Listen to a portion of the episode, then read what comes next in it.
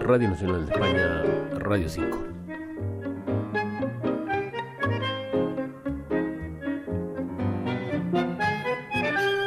Tras los sonidos iniciales de este clásico de la música del siglo XX, pasamos a otro clásico de clásicos en la literatura universal, más allá de los tiempos.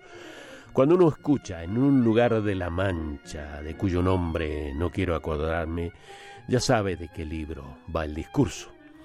Famoso como aquel Háblame Musa de aquel varón que de comienzo es la Odisea, o recuerda el alma dormida de Manrique para evocar algunos comienzos célebres.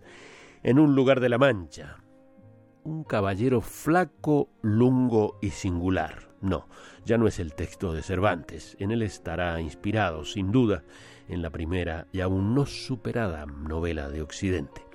El vaivén de Sancho y el Quijote, la extrapolación de caracteres, Sancho que se quijotiza y Quijote que toma perfiles realistas de Sancho, como para decir que se había equivocado, que el mundo es como es.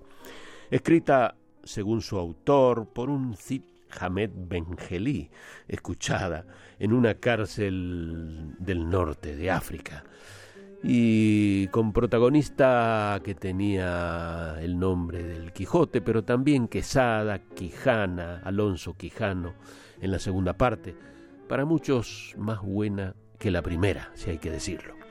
La gran novela de Occidente, llevada a un tango rioplatense y en lunfardo, curiosidad simpática, escrita por Daniel Giribaldi, musicalizada por Edmundo Rivero e interpretada por el mismo Rivero con acompañamiento de guitarras nos enteramos, aunque no tengamos en nuestro léxico ninguna de las muchas palabras del lunfardo utilizadas. Para Radio 5 Todo Noticias, Rafael Flores.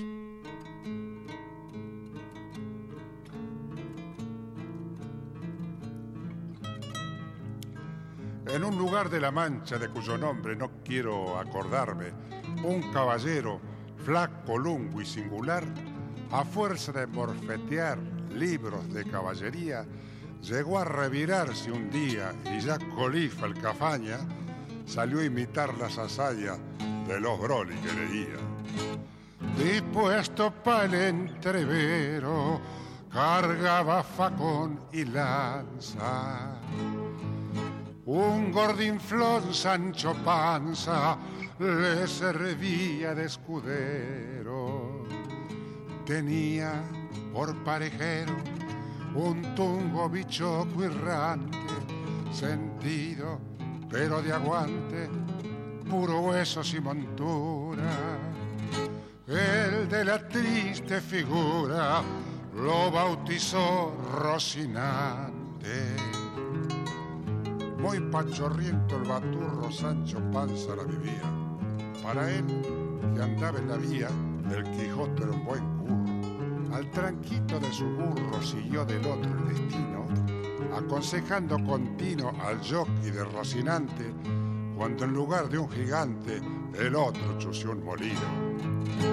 El cofla salió mormoso del lance con el molino, pero firme en su destino, llegó con Sancho al toboso tras morfarse el hizo el oso a la mina con la idea de que esa cantina rea era un castillo y la ñata era más que una zafata la bacana Dulcinea. Así fue ese vagabundo rayado, pero sin malicia.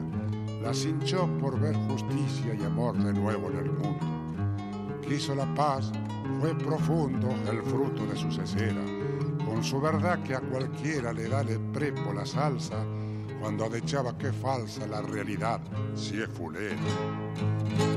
Cansado de tanta aventura, jinete del desengaño, llegó al Quijote a su caño y se murió de amargura de su lanza y su armadura, de su flete y de su espada, Hoy por hoy no queda nada, como no sé este poco. La cordura de aquel loco nos alivió en las hinchadas.